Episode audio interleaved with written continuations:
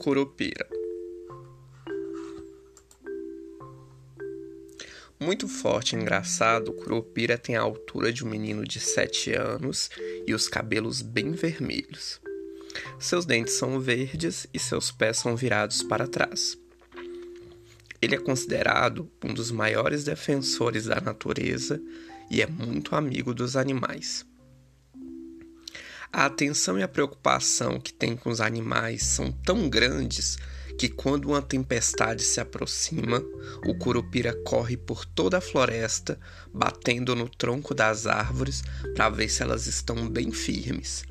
Se ele encontra alguma que pode cair durante o temporal, avisa os habitantes do local para não chegarem perto dela. Nos dias de sol, o curupira passa o tempo comendo frutos e observando a natureza. Mas se percebe que algo está errado, logo corre para ver o que está acontecendo. E nem pensa em correr atrás dele. Ninguém pode alcançá-lo. Sua velocidade é tão grande que a nossa visão não consegue acompanhá-lo. E se depois dessa correria toda se depois dessa correria toda ainda encontrar pela floresta homens que caçam por diversão e não apenas para comer, ele fica uma fera, sem dó dos caçadores maldosos, principalmente dos que matam os filhotes, o curupira, escondido entre as árvores, grita e assobia até enlouquecê-los de tanto medo.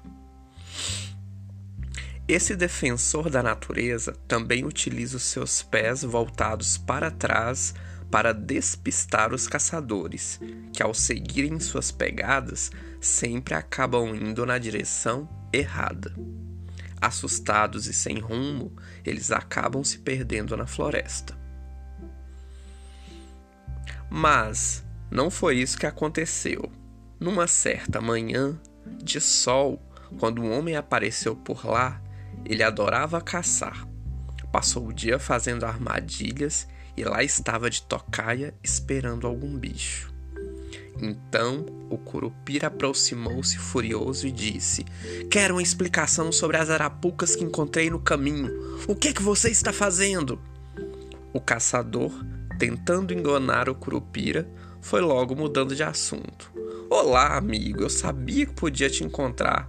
Por isso, olha só o que eu trouxe: é fumo de corda. O curupira não gostou da mentira que aquele homem contou e foi logo questionando: E para que que eu quero fumo de corda?